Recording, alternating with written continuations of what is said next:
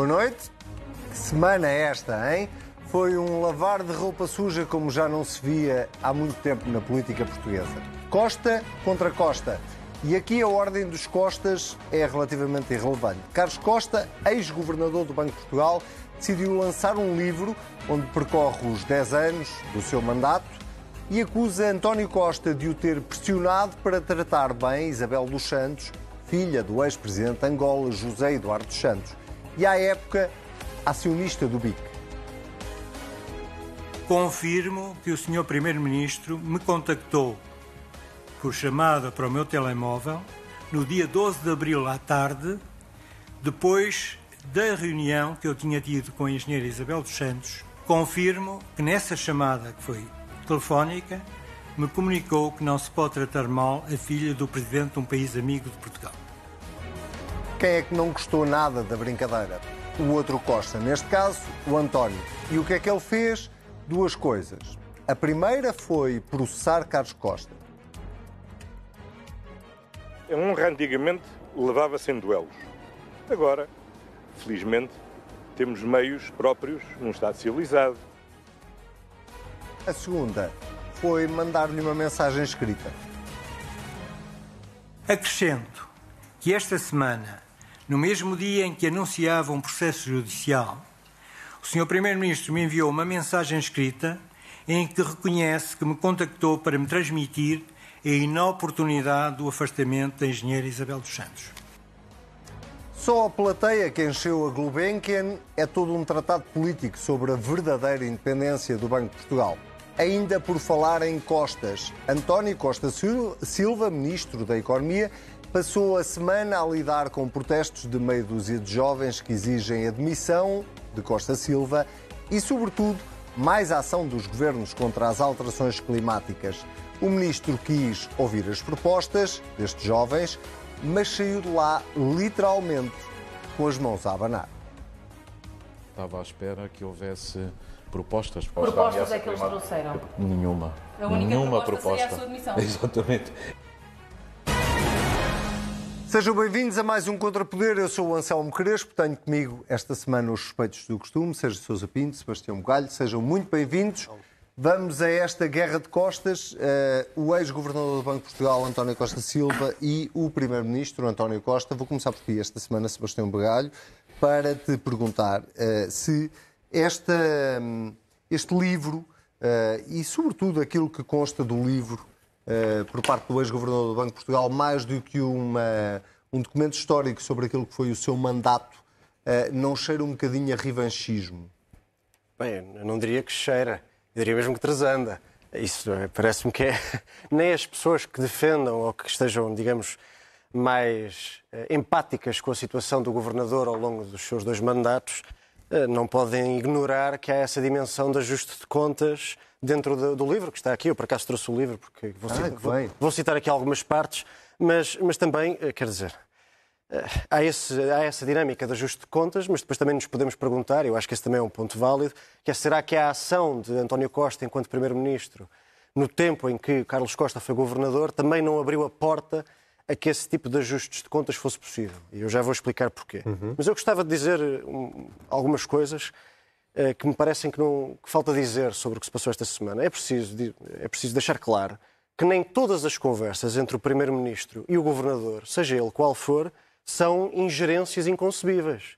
Eu, por exemplo, pareceu-me bastante justo e verdadeiro o modo como António Nogueira Leite, que foi vice-presidente da Caixa e que é um homem com, basta- com um percurso dentro do PSD, veio dizer, veio deixar claro, que as instituições bancárias não são torres de marfim e que faz sentido que elas dialoguem entre si para resolver determinados impasses. E também não me parece que nem todas as revelações feitas em livro sejam ofensas assim tão graves que mereçam um processo como aquele que o Primeiro-Ministro vai, vai fazer ou vai pôr em marcha contra Carlos Costa. Eu, eu teria desvalorizado e não teria empolado a polémica como foi feito.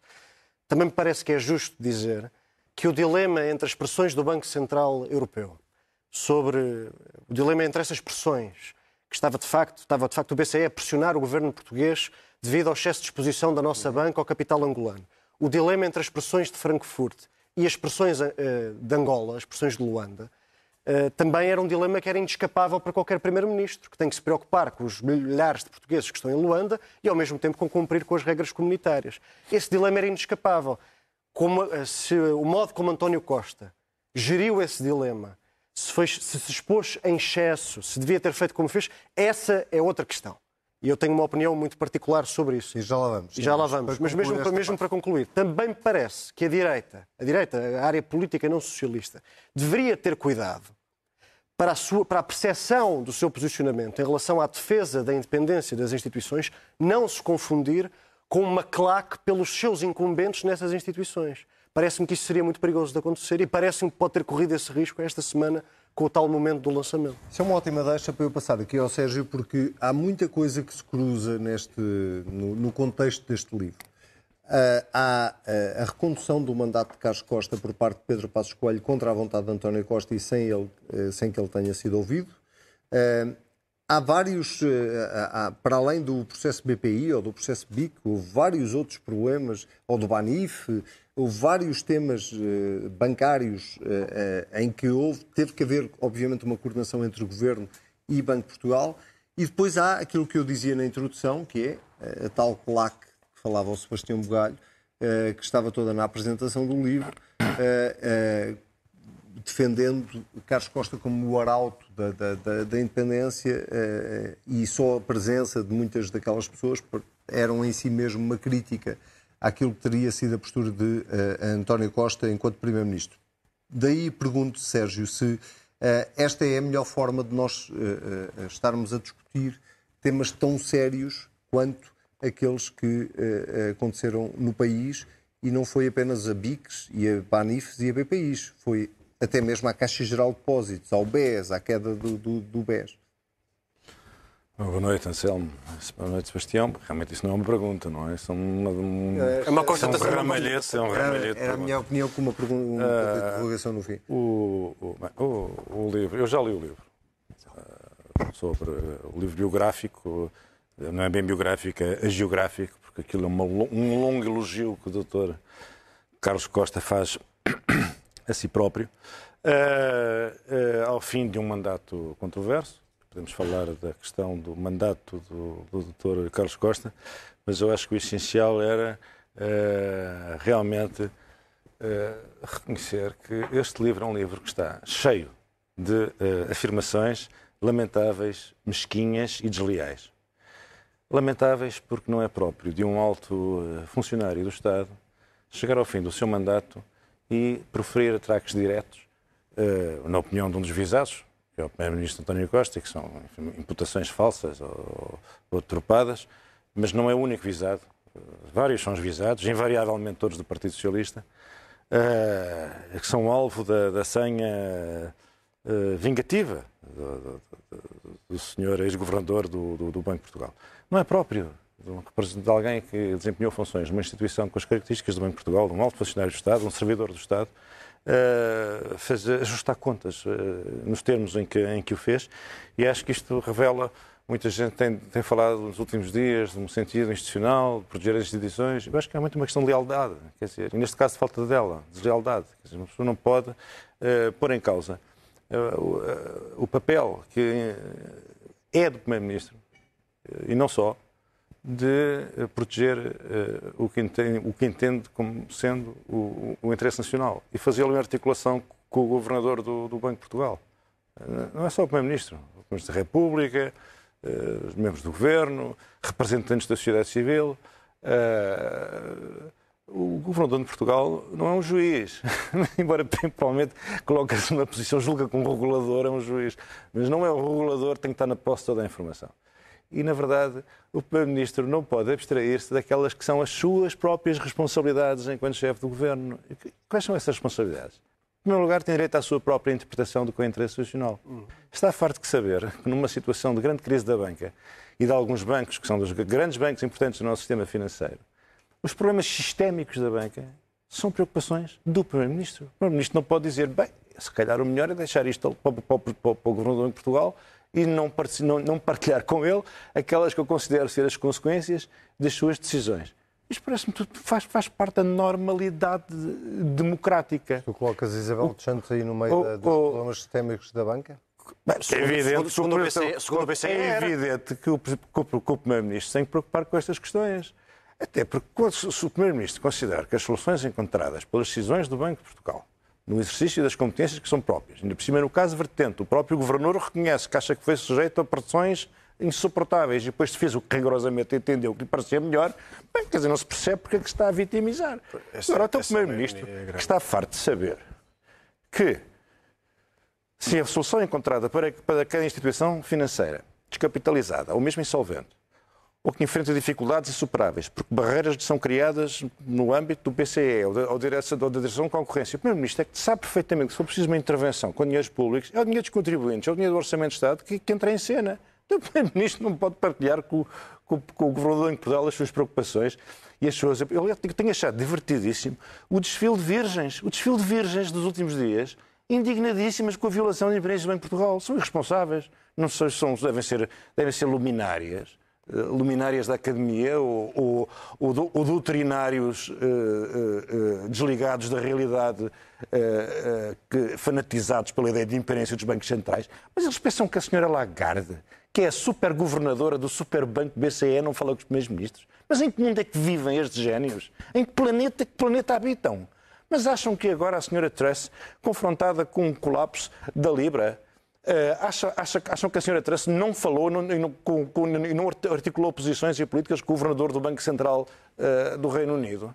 Mas onde é que, que- realmente há aqui uma, uma, uma divergência em que parece que eh, a opinião, a opinião destas, destas vestais, por um lado, e a realidade divergiram. divergiram. As vestais seguem, na sua trajetória própria, a dizer que o Primeiro-Ministro não pode falar com o Governador do Banco de Portugal, e a realidade, como é evidente, exige que a defesa do interesse nacional seja equacionada pelo Primeiro-Ministro em articulação com o Governador do Banco de Portugal. Até porque, em última, em última análise, no âmbito das suas competências que lhe estão cometidas pela lei, é o Governador do Banco de Portugal que decide. Agora, o Primeiro-Ministro não pode demitir-se de falar com o Governador. O que é pena e o que é lamentável é que conversas desta natureza, admitir que elas tenham existi- existido e nos termos em que elas foram reveladas, o que é pena é que elas venham ao público, porque isto de facto traz, traz consigo um desprestígio para, para, para, para, as instituições e para a confiança que as pessoas têm que ter eh, em instituições que são instituições cimeiras do Estado. eh, escusado. Esse é- Portanto, acho aqui uma falta de. Sim, Acho que há deslealdade, é um caso de deslealdade, de deslealdade com uma figura. Repare, eh, são duas figuras que, são, que estão condenadas pelas circunstâncias a cooperarem na defesa do interesse público. Cada uma no seu território próprio, no, delimitado, na sua, na sua área delimitada de competências. Mas têm que cooperar. Agora, vir. Deixa-me deixa pegar nessa deixa, mas há aqui, eh, então, e era sobre isso que eu gostava de, de passar agora ao Sebastião, há aqui, então, um tema que é eh, este, eh, tu- tudo isto que, aquilo que, o Sérgio acabou de dizer sobre a independência, de- do, até onde é que vai a independência do Banco Central, até onde é que vão as competências de um Primeiro-Ministro. A verdade é que aquilo que nós assistimos esta semana, e agora é a minha opinião, eh, pareceu mais uma, eh, uma guerra PSD-PS, ou, eh, se quisermos eh, ser, eh, ir um bocadinho mais longe, uma guerra entre os que não gostam de António Costa e os que gostam de António Costa, Pois é, um bocadinho do que esse propriamente a discussão sobre a independência É, do é, é, esse- governador é, do esse- Banco é esse um bocadinho o problema e eu acho que o livro. Quando eu vejo, desculpa interromper, quando eu vejo Cavaco Silva, Ramalhianos, Teixeira dos Santos, a ex-procuradora-geral da República, eh, numa plateia, eh, Pedro Passos Coelho, eh, quando eu vejo meio PSD na, na- naquela plateia, eh, eu não posso deixar de, de- de ler eh, politicamente aquela plateia. Sim, eu acho que o caso se politizou e que os partidos permitiram que ele se politizasse, inclusivamente que o governador permitiu que isto se tornasse uma questão política. Quer dizer, a a contracapa do livro está aqui à minha frente e diz, em letras bem grandes, as guerras com Sócrates, Salgado, Centeno e António Costa. Portanto, não é exatamente uma coisa que escolha os dois lados. Independência também é não escol- não escolher os dois lados. Depois também há esta questão paradoxal, que é, é o PS que não respeita a independência do governador ou é o governador que também, digamos, que não respeitou a sua própria independência? Ahm, a relação entre o governador e o primeiro-ministro, por exemplo, no tempo de Pedro Passos Coelho, foi excepcional porque lhe foi dada independência total. Portanto, eu, eu também compreendo que o governador tenha sentido uma grande diferença entre esse momento e o momento em que conviveu com António Costa. Mas eu creio que o contributo uh, deste livro, nesse sentido, eh, também não é totalmente esclarecedor. Eu acho que a palavra justa é esta. Porquê? Porque, nem, porque lançou um anátema sobre António Costa como se o Primeiro-Ministro tivesse algum tipo de interesse pessoal em proteger Isabel dos Santos. E nós, olhando para a retrospectiva dos factos, é um pouco como o Sérgio diz, que é Carlos Costa queixa-se de, de, ter visto a sua independência violada, mas o que é facto é que a engenheira Isabel dos Santos não ficou na administração do BIC. Não ficou. E, mas o que é facto é que a versão de António Costa, que é se ela não ficar no BIC, depois não vende a sua parte do BPI, também não aconteceu. Porque ela acabou por sair dos dois. A uhum. engenheira Isabel dos Santos saiu do BIC e depois acabou por vender o BPI na mesma. Portanto, as duas versões são um pouco desmentidas pela realidade. E não, e, e não me passa pela cabeça, e é aí que eu não concordo com a maneira como as coisas foram colocadas no livro em relação à questão do BIC. Em relação à questão do Banif, preocupa-me mais a questão da carta enviada para Bruxelas à margem do governador. Mas em relação à questão do BIC, quer dizer, não se pode lançar um anátema sobre António Costa como se ele fosse uma espécie de mordomo de Isabel dos Santos em Portugal. Isso não é verdade. A promiscuidade entre o MPLA e o regime democrático português não tem a ver com António Costa nem com o PS, é geral e todos sabemos isso. Inclusive, o atual representante dos interesses de Isabel dos Santos em Portugal não tem nada a ver com o PS, até tem mais a ver com o PSD. Isto não é um, julga, um juízo moral, é um, sim, facto. Sim, é um facto. É um facto, as pessoas trabalham e, e, neste caso é assim que acontece. Agora, em relação à presença de Pedro Passos Coelho no lançamento foi, foi primeiro-ministro no tempo, durante grande parte do mandato de Carlos Costa e parece-me legítima. Agora, a presença do líder parlamentar... E foi do... ele que, que lhe renovou o mandato. Certo, e parece-me totalmente respeitável e compreensível. Agora, a presença do líder parlamentar atual do PSD, do líder da oposição atual e presidente do PSD, parece-me desnecessária, quer dizer, parece-me que muitas vezes a atual direção do PSD, isso já aconteceu com Miguel Alves, cada vez que vê o circo a passar parece que quer subir a palco cada vez que alguma coisa começa a cheirar mal, parece que quer demasiado pôr lá o nariz em cima. Quer dizer, quando o barco do inimigo está a arder, deixem-no queimar. Não vale a pena estarmos a pôr em bicos de pés em cima de uma chatice que não é nossa. E isso também não me parece que tenha sido a forma politicamente mais inteligente, mais certa e mais institucional de ter gerido isso. Mas mesmo para terminar, eu creio que mesmo que António Costa só tenha defendido a sua leitura do interesse nacional, que é uma coisa que eu até consigo acreditar, ele abriu uma caixa a quem suspeita existisse. Ele abriu uma janela a que os ajustes de contas fossem possíveis. Porque a partir do momento em que reuniu pessoalmente com Isabel dos Santos, fora dos instrumentos de escrutínio democrático, ou seja, em que se envolveu demasiado e demasiado diretamente, levou a qualquer equívoco ou qualquer leitura mais rancorosa fosse possível. ser feito. E isso, e, e isso aconteceu em 2016. Sérgio, para terminarmos este, este tema, uh Há, há, eu estava a ouvir o Sebastião e estava-me a lembrar que, para além de Carlos Costa, na fase final do seu mandato, ter sido alvo quase do impeachment, importante aqui a expressão brasileira, por parte do, do, Bloco de Esquerda, até um bocadinho por parte do Partido Socialista, ainda que nunca de forma muito uh, deliberada, uh, eu estava, estava a recuar ainda mais e lembrar-me do fim do mandato de Vítor Constâncio, também algo atribulado, não tão não comparável, mas em que Vítor Constâncio foi alvo de muitas críticas na altura por parte do CDS e por, por, por causa da história do PPN e não sei E também por parte do senhor governador Carlos Costa, porque no livro Vítor Constâncio também não é poupado. Uh, logo, na parte, logo na parte inicial do, do grande exercício geográfico é esclarecido que uh, Vítor Constâncio era uma pessoa que não prestava atenção às questões de supervisão e que se operou uma, uma, uma resplandecente revolução no, no Branco Portugal uh, por ação do, do, do Dr. Carlos Costa. Costa. Que eu, eu, há uma coisa que eu garanto. Eu tenho a certeza que as pessoas continuam a falar com o Dr. Vítor Constâncio com total confiança. E não sei quem mais vai falar ou mandar mensagens ao Dr. Carlos, uh, Costa, uh, Carlos Costa. Não sei quem o fará. Quer dizer, a única imprevidência do Primeiro-Ministro, evidentemente, foi considerar que assuntos de Estado uh, mereciam, mereciam uma, certa, uma, uma, certa reserva, um certo respeito e, uma, e, relações assentes na confiança e na lealdade. Que eu, eu acho que isso é o, é o que é fundamentalmente foi posto, foi posto aqui em causa. Eu não sei se isto é um problema dos governadores do Banco de Portugal que desde que, eh, porque isto não é só o problema da independência do Banco de Portugal, a independência do Banco de Portugal e a constituição da zona euro, às vezes ficamos com a impressão que os governadores do Banco de Portugal julgam que são ao contrário dos demais políticos, uma canalha que é eleita pelo povo, eles são designados pelo Banco Central Europeu. É o seu círculo, só respondem perante ele. Quer dizer, e, e nota-se nota ao longo de todo o livro, é percorrido por esta ideia de eu sou um príncipe, estou aqui indicado, tenho aqui a confiança, eh, ela assenta fundamentalmente, os seus pilares estão no, estão no Banco Central Europeu. Não é verdade. Ele tem que prestar atenção ao que lhe diz o Primeiro-Ministro de Portugal. Não tem que seguir, a lei não obriga. Mas tem que prestar atenção, tem que ouvir, tem que respeitar, não tem que divulgar, nem tem que, segundo diz António Costa, nem tem que inventar. Mas curiosamente Portanto, quer nunca aproveitou essa agora, sacrossantidade portanto, do quer dizer, BCE este episódio, para falar enquanto era governador. Este Isso episódio, é curioso. Este, este episódio, mas não falou enquanto governador e fez muito bem não falar e não tem que falar agora, não tem que falar nunca, porque são assuntos de Estado. Quer dizer, quer dizer, isto é mais, um, é mais um degrau que nós descemos na degradação da qualidade institucional e a vida política torna-se irrespirável com, com estes fenómenos. Acho que, que, que, sinceramente, esta ideia, que há pouco dizia o Sebastião, quer dizer, vão lá as figuras todas, os, os vivos, mortos, falecidos, os que estão no limbo, do, cavaquismo, do cavaquismo transato. Mas as pessoas também não sabem bem o que é, as pessoas não sabiam o que, é que estava no livro. Ah, claro. Tirando o Dr. Marcos Mendes, que o foi apresentar e que, portanto, tinha lido o livro.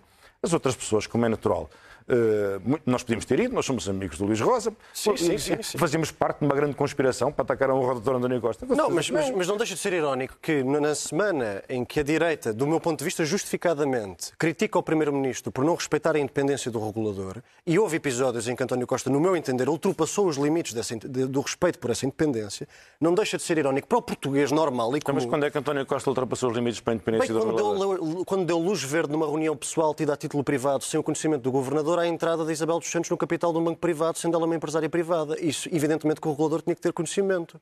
Deu luz Isso, verde à entrada Deu, do deu luz verde, foi manchete, foi do manchete do, do semanário de maior tiragem no país, onde por coincidência tu escreves, em, dois, em março de 2016. Portanto, quer dizer, António Costa também abriu a porta a leituras equívocas. Eu acho que o ponto é um bocadinho esse. Não sei, não sei o que é que E aconteceu. também, esse é o ponto criticável em António Costa. Agora, para a direita, é um bocadinho Não agridoce. sei, já, já António Costa já se pronunciou sobre isso?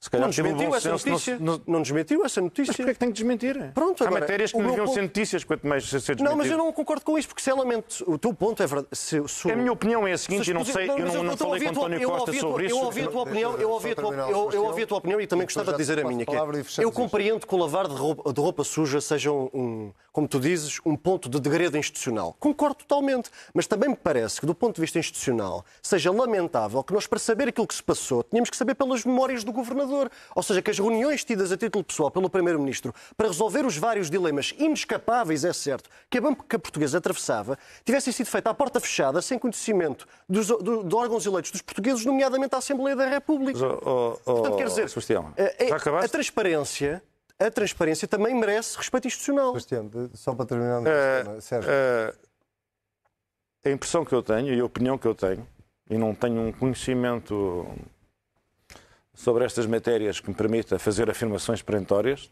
posso apenas partilhar a minha opinião, é que existia um ponto de vista convergente, quer do Primeiro-Ministro, quer do Governador do Banco de Portugal, sobre a necessidade de afastar a senhora engenheira Isabel dos Santos de lugares de responsabilidade na banca portuguesa por causa do que eles chamam o risco reputacional. Havia a um- leitura do BCE. havia uma intenção convergente. Ministro, governador, Presidente PCE, Presidente da República. Presidente da República, toda a gente percebia que isso era uma necessidade. O problema que está subjacente a estas afirmações não tem nada a ver com isso, do meu ponto de vista. Sim, sim, sim. Trata-se de inimizades pessoais, Ah, ajustes de contas com o Primeiro-Ministro, com o Dr. Mário Centeno, com o Dr. Vítor Constâncio e com mais apareceu no radar do Dr. Carlos eh, Carlos Costa, que, enfim, Muito bem. ao longo da sua, Agora, da sua trajetória. Eu queria só mesmo terminar este raciocínio, que não deixa de ser agridoce para, qual- para a direita, que está, que está, do meu ponto de vista, com justiça a tentar defender a independência das instituições, que aos olhos do português normal, que passou a semana a ouvir a direita acusar o Primeiro-Ministro de não respeitar a independência do Governador, e o português normal chegou a casa, ligou a televisão e viu a direita em peso no lançamento do Governador, esse é um paradoxo algo agridoce que poderá ter feito com que esta questão, ironicamente, acabasse por ser tóxica para todo o regime. Afinal, valeu a pena deixar-te mais estes segundinhos para tu falares. Vamos ao Quem Vota desta semana. Neste caso, quem votou e votaram os americanos, uh, Sérgio, vou começar por ti. Uh, eu, eu vou arriscar a dizer contra todas as expectativas. Porque Eu, contra as nossas, que aliás É Contra comentámos as nossas, acho que não Eu estou a exagerar. eu tinha esperança, confesso. Eh, se, se disser que, eh, contra todas as expectativas, o Partido Democrata conseguiu um resultado que ninguém antecipava antes dele ter acontecido. Eh, E vou já colar o segundo tópico da conversa, aquele anúncio de Donald Trump de, de recandidatura, depois do resultado das interescalares, ficou, vá, como é que eu hei de pôr isto? Mais curtinho. Sim, é, realmente temos que começar por reconhecer que a nossa análise falhou em toda a linha. É para, nós. isso, é para isso que cá estamos. é para isso que cá Eu, eu- eu não subscrevi exatamente essa análise. Pronto, então falhámos todos, menos o Sebastião. Menos o Sebastião. Mas a ideia é, realmente que eu tinha era de que eh, os democratas sofreriam uma derrota significativa em resultado das dificuldades que o país atravessa eh, e que não atingem só os Estados Unidos, mas há razões suplementares, que têm a ver com, o- facto dos Estados Unidos sendo um país com autonomia energética, eh, enfim, por causa das políticas ambientais, também está a sofrer um impacto proporcionado em razão da subida da inflação e do preço dos combustíveis e tal. Enfim, não vamos voltar a essa conversa. O que é certo é que os, os- os republicanos venceram eh, a Casa dos Representantes, a, a Câmara dos Representantes, por uma diferença minúscula e, portanto, eh, isto insere-se dentro daquilo que ocorre sempre eh, no partido do, do- do- do não incumbente. Portanto, po- po- como nós diríamos, o grande partido da oposição, geralmente nas intercalares, vence estas eleições, mas venceu por uma margem insignificante. Só isto em si é uma derrota. E no, e no Senado, que existia a possibilidade dos republicanos vencerem o Senado, também não venceram. Eh, perderam, aliás, E, e desculpa o parênteses, isto é uma derrota do Partido Republicano ou uma derrota de Donald Trump? Isso é que é uma, essa é uma bela questão que vem ao centro do problema, porque de facto o Partido Republicano, assim como o Partido Democrata, mas o Partido Democrata é um partido que consegue sobreviver a estas, a estas, a estas divisões internas, o Partido Republicano está dividido. De um lado está o republicanismo, chamemos-lhe assim, populista, trampista, e do outro lado está o velho partido republicano, que agora se chamam Never Trumpers, não é? Que antigamente eram os Country Club Republicans, não é? Eh, aqueles cavalheiros eh, eh, ricos da Nova Inglaterra, da Costa Leste e não sei o quê, tal, tal, tal, tal. Bom, bem, essa divisão foi, foi evidente. Há um senhor muito importante que se fala pouco, que é o senhor Mitch McConnell, que era o chefe dos republicanos no Senado, que é um dos grandes financiadores do, do Partido Republicano. O senhor Mitch McConnell foi ostracizado pelo Sr. Trump. O Sr. Trump decidiu que o Sr. Mitch McConnell, não, como não punha em causa o resultado das eleições, porque Trump apoiou todos aqueles que diziam que as eleições tinham sido roubadas, não é verdade? E não apoiou nenhum daqueles que, não, que achava que as eleições tinham conduzido à vitória leal e honesta do, do- do- e limpa do- do- dos democratas. Ora, o Sr. Mitch McConnell e o Sr. Trump travaram aqui uma guerra. O Sr. Mitch McConnell canalizou fundos para os, para os candidatos republicanos eh, que não eram trumpistas e o, Sr. e o Sr. Trump criou todas as dificuldades aos, aos republicanos que consideravam que as eleições tinham sido limpas. Quer dizer, houve aqui uma guerra civil dentro do Partido Republicano que impediu o Partido Republicano de convergir para os, para os Estados onde efetivamente a vitória estava ao seu alcance. Portanto, há aqui um problema de guerra civil dentro dos republicanos e que vai ter um próximo episódio, que é o enfrentamento entre o Sr. DeSantis de um lado e o Sr. Trump. O Sr. DeSantis é uma espécie de Trump, convenhamos, mas não, não, não, não twitta dia sim, dia mais não. polido. Mais polido. Portanto, é uma, é uma agenda de Trump sem Trump. Sem os exageros, sem as maluquices, sem, os- sem os disparates, sem, sem os insultos, sem as ofensas pessoais, sem, sem, sem os, os ataques ao Capitólio. Portanto, é assim, digamos assim, para o palato do americano médio, de Não é assim Santis, coisinha. de Santis é melhorzinho tolerável. do, que, do que o senhor Grande. Os, os democratas também têm as suas próprias dificuldades, a maior das quais é não têm nenhum senhor de Santis. Ou seja, os democratas não, democratas não têm neste momento nenhum- nenhuma solução alternativa O forte. Biden está a ponderar uma recandidatura. Mas que toda a gente percebe que isso é uma hipótese altamente complexa. A candidatura do Sr. Biden até pode dar um fogo ao, enfim, ao, ao Sr. Trump. Só nos faltava que o Sr. Biden viesse servir de calçadeira para, para Trump recu- recuperar a Casa Branca. Portanto, também há aqui um problema sério, que é um problema que... E depois há outro tema que eu gostava de dizer, e calmo já, a seguir fala o nosso amigo o Sebastião, que é a questão do aborto. A questão do aborto é uma questão importantíssima nos Estados Unidos, porque é uma questão que atravessa o Partido Republicano a esmagadora maioria das mulheres, do, do- perdão, do eleitorado americano é favorável à disposição de interrupção voluntária da gravidez e, portanto, eh, esta fratura atravessa o Partido Republicano, não atravessa o Partido Democrata. Toda a gente é a favor da disponibilização como alternativa ao aborto clandestino. Em si, ninguém é a favor do aborto, como é evidente. Eh, ora, o que é que acontece? 75% das mulheres não casadas, os Estados Unidos são uma sociedade muito parecida com a nossa, não é? o número de casamentos tem vindo a, a diminuir, Eh, 75% das mulheres solteiras, eh, para elas, a questão determinante no seu voto foi a questão do aborto. Do aborto. E, portanto, quer dizer, os, os- os republicanos enfrentaram um conjunto de dificuldades, algumas das quais por eles criadas. Uh, Sebastião, Eu gostava só de dizer eh, uma coisa que me entristece um pouco em relação ao resultado eleitoral finalmente apurado da, da Câmara dos Representantes, em que os republicanos conseguem uma minoria curta, o que significa que, inevitavelmente, haverá uma radicalização da sua agenda no Congresso, porque a liderança dos republicanos, de Kevin McCarthy, eh, estará obrigada a negociar com as fações mais radicais do partido, porque uma a maioria é curta, terá que negociar com os deputados para conseguir se- aprovar, eh, aprovar leis. Nesse sentido, isso é um risco de radicalização, porque arrisca-se mais uma vez a entregar o centro a Joe Biden E o facto de Donald Trump ter um rival interno agora também, no meu entender, fará com que ele radicalize ainda mais o seu discurso. Uhum. Portanto, ferindo as possibilidades dos republicanos recuperarem a Casa Branca em 2024. Mas há aqui um ponto que eu acho que é essencial. É que a direita, eu acho que isto não é um fenómeno que se resume à direita americana, a direita precisou de, precisou de perder para perceber. Se nós repararmos, o Sr. Trump nunca foi intolerável à direita democrática republicana uh, por, por dizer coisas inomináveis. Eles só rejeitaram Trump depois de perceberem que ele era tóxico eleitoralmente. Não quando perceberam, evidentemente, aos olhos de toda a gente, que ele era tóxico moralmente e politicamente. Ou seja, não chegou a invadir o Capitólio. Deixa-me só dizer isto. Mas isso não... é o lado perverso da política, não é? Não, pois, mas neste é caso. Fim neste, caso resultado. neste caso, mais no do que perverso. Que é, não chegou a invasão do Capitólio. Sim. Foi preciso perder nas urnas, nas intercalares, para o Partido Sim. Republicano purgar, ou começar a tentar purgar, o trampismo do seu interior. Por exemplo, os editoriais do Wall Street Journal até às intercalares eram todos trampistas. No dia a seguir às intercalares era uh, o Sr. Trump é o maior derrotado sempre da história do partido.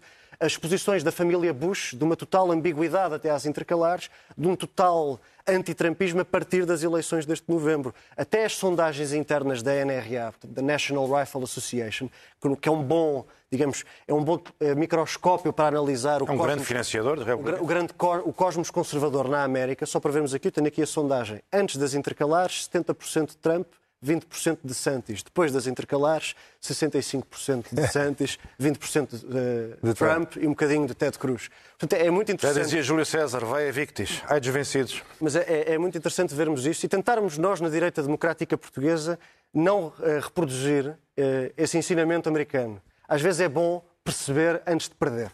Eu agora não vou argumentar comigo, vou argumentar com a nossa Susana, que está a dizer temos que avançar. Vamos às moções desta semana. Polícias e ladrões, uh, mas mais do que isso, polícias que uh, esta semana, Sérgio, uh, através de várias reportagens publicadas em vários órgãos de comunicação social, foram expostos pelas suas posições discriminatórias, racistas, que estão espalhadas pelas redes sociais. Gostava só de, de, antes de tu apresentares a tua moção propriamente dita, de, de, deixar uma coisa que me parece que é claro para nós os três aqui à mesa, que é, é quando falamos de polícias, estamos a falar de uh, alguns polícias claro. e que as generalizações são sempre coisas perigosas. Mas gostava de te pedir uh, a tua moção, uh, se é de censura ou de confiança, para quem? E para quem? Não, enfim, vamos chamar-lhe moção de censura, porque o facto não, não, não, não é um facto positivo, o que suscita, suscita esta nossa discussão não é um facto positivo, é um facto negativo e que tem a ver com, uh, enfim, indica, indicações, resultado de uma, de uma reportagem séria uh, feita pela comunicação social sobre um fenómeno que já não, passa, já não passava despercebido, mas que agora foi trazido à luz do dia com outra evidência, que é um problema de infiltração, uma infiltração de extrema-direita na polícia. Uhum. Eu, quando digo infiltração de extrema-direita, não, não, estou a falar das associações ao Chega. Eu sobre isso nada sei e sobre isso não ousaria fazer aqui, uh, especular sobre essa matéria. Agora, que há infiltrações de extrema-direita, que é um conjunto de agentes que estão radicalizados e que estão completamente fora dos valores da Constituição e que não podem representar o Estado e que não podem servir o Estado porque estão em rebelião contra o Estado e contra os valores que o Estado e a República protegem, isso é evidente.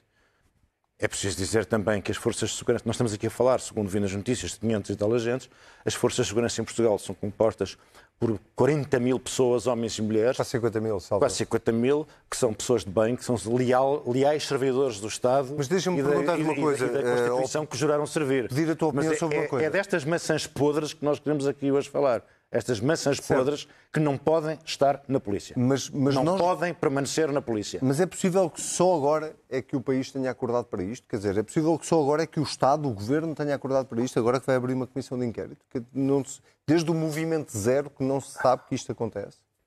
Bom, não estamos a falar exatamente da mesma coisa. O que nós estamos aqui, nós estamos a lidar Pode, com, com mensagens, mensagens, de ódio, mensagens de ódio que se aproximam ameaças dirigidas contra titulares de cargos públicos, contra políticos eleitos pela democracia, contra pessoas oriundas de minorias étnicas, contra, contra todo o tipo de, de, de, daqueles que são os adversários, digamos, clássicos, históricos do pensamento de extrema-direita. Portanto, eu não sei se estas forças estão organizadas, se calhar nem estão. Não sei qual, qual é o caráter mais ou menos orgânico destes fenómenos. Agora, que existem fascistas nas forças de segurança, que estão armados e que estão a defender a ordem da Constituição e que situam eles próprios, como, eles, como revelam nas redes sociais, situam-se fora da ordem constitucional, esta gente não pode usar uniforme com o símbolo da República Portuguesa. São maçãs podres, têm que ser afastadas das, das, nossas forças de segurança, que são forças honradas, que merecem o prestígio, o respeito, a admiração e a gratidão do povo português. Até pelo efeito de contágio do, do ponto de vista de percepção que depois tem. Uh, eu tenho uma moção.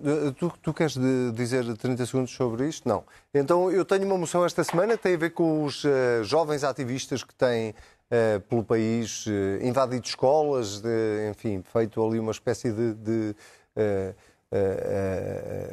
resgate do, dos ministros, neste caso do Ministro da Economia, Uh, uh, quase que o resgataram ali num evento público esta semana, para, para dizer uh, a censura não tem exatamente a ver com a causa, porque obviamente com a causa da, da, da, do combate às alterações climáticas todos nós estamos de acordo, mas tem a ver sobretudo com o método e com a ausência de propostas ou com os, os focos que estas, estes jovens têm apontado como sendo os principais responsáveis uh, para uh, a falta de ação na, no combate às alterações climáticas. Nós ouvimos o Ministro da Economia, e já agora gostava de vos ouvir também um bocadinho sobre isso, muito rapidamente. Nós ouvimos o Ministro da Economia estar completamente disponível Sebastião para receber estes jovens e sair, como vimos na, na nossa introdução, dizer que saiu de lá com uma mão cheia de nada e o único propósito era uh, a sua demissão porque ele tinha trabalhado numa empresa que... Petrolífero. Uh, petrolífero. Uh, eu, eu, antes, antes de dar a palavra, só gostava de dizer isto, que é, eu sou daqueles que critica várias vezes a, a geração mais nova por, por ausência de cidadania ou por, por intervir publicamente. Acho ótimo, que intervém. Não tem nada a ver com cidadania. Mas será este o método? Será esta a forma? Eu será este. Que para já gostava de dizer, é uma, subscrever a tua crítica, não é? Quer dizer, isto é uma falsa sociedade civil, porque a sociedade civil existe para trazer propostas para cima da mesa, para criar interlocutores com o Estado e com os governos e com os movimentos, para ser ouvida e para ser escutada, para escutar também, para trocar pontos de vista. Isso é que é uma sociedade civil vibrante e participativa na vida pública. Isto não é nada. Isto é o protesto pelo protesto. Isto é o desrespeito por um governo democraticamente eleito, usando como capa a vestimenta democratizante de uma manifestação mas questionando um governo eleito pelos portugueses, dizendo que o ministro não tem legitimidade. E, esse, esse também é o meu ponto. Eu tenho que cumprimentar aqui. E uh, uh, o, o, espírito uh, honrado e digno de António Costa Silva, que eu não conheço, não é meu amigo, que já critiquei politicamente muitas vezes. Mas quer dizer, foi enxovalhado. Não tem no seu portfólio, na sua tutela, nem o ambiente, nem o PRR. Foi criticado por essas duas pastas que nem são dele. Mesmo assim, predisposto a reunir e a ouvir o tal movimento. O movimento chegou lá e não tinha nem lido o plano de recuperação e resiliência, nem trazido nenhuma proposta para cima da mesa. Eu, eu dava aqui uma sugestão a estes falsos corajosos destes movimentos que só trazem mau nome à luta muito importante que, Contra as alterações que tentam, que tentam eh, no fundo, monopolizar.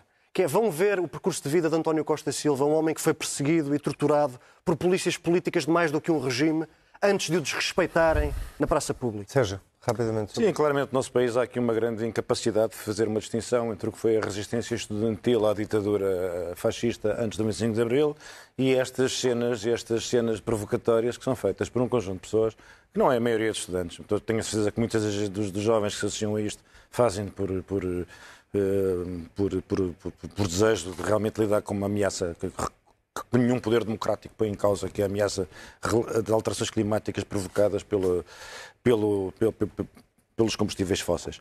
Mas a verdade é que quando, quando eu vejo alguém, seja jovem, seja de meia idade, seja idoso, seja quem for, que, que notoriamente sente que está possuído do bem, da verdade e da virtude, e portanto tudo, tudo lhe é permitido e consentido, percebe-se logo que estamos a lidar com um fanático. Pode ser um fanático na maioridade, pode ser um fanático da meia-idade, mas é um fanático. Não é possível dialogar com um fanático, não é possível. Como, aliás, Costa e Silva teve a oportunidade de perceber.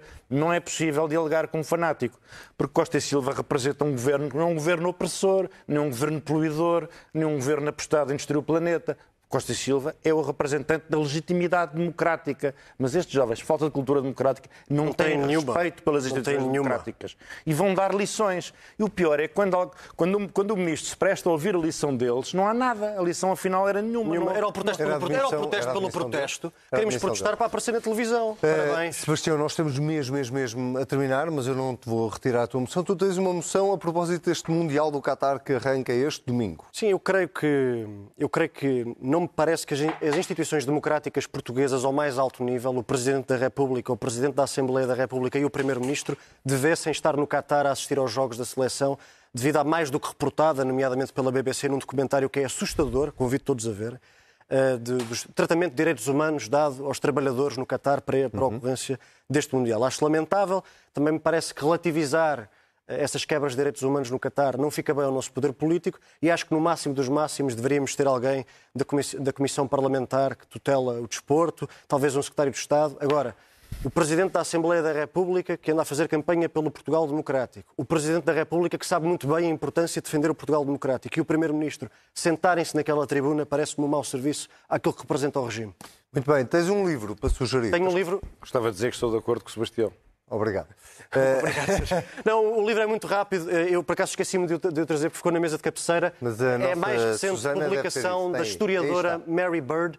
É é a grande classicista, historiadora britânica eh, do Império e da República Romana. Já tinha publicado cá em Portugal, traduzido eh, a sua Magnus Opum e chega-nos agora aos 12 Césares. 12 biografias de 12 principais e muito contrastantes Césares. Convido todos a comprarem. A Mary Bird é uma escritora e uma historiadora fantástica, seja da condição feminina no mundo clássico, seja da história de, de- de política desse mundo. E é um, de facto é um magnífico livro que a presença traz para Portugal e convido todos a comprar. Também estou de acordo.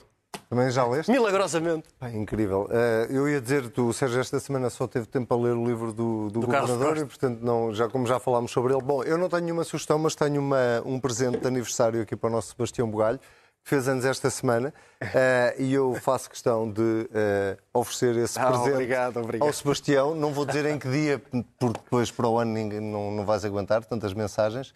Eh, não sei se Obrigado, isto vai ser visível na imagem, Muito obrigado. mas está aqui com os desejos de Vai pôr, no, parabéns. vai pôr no frigorífico um super magneto. Se cola. com os desejos de parabéns que o nosso Sebastião Bugalho fez este ano, Parabéns, Sebastião. este, este ano, esta semana, eh, 22, 20, não, estou a gozar, estou a gozar, estou a gozar, estou a gozar. Quantos anos? Segundo as revisões constitucionais, já posso votar. Já podes votar. Já posso votar. Muito bem. Sebastião Bugalho, Sérgio Sousa Pinto, muito obrigado. Nós Obrigado. voltamos a marcar encontros na próxima semana. Quanto a si, já sabe, eh, se quiser voltar a ver o, eh, o programa desta semana, nós estamos sempre em cnnportugal.pt e estamos também nas plataformas de podcast, nomeadamente no Spotify e nas plataformas da Apple. É procurar-nos e ir ouvir-nos na viagem quando for de carro. Uma boa semana.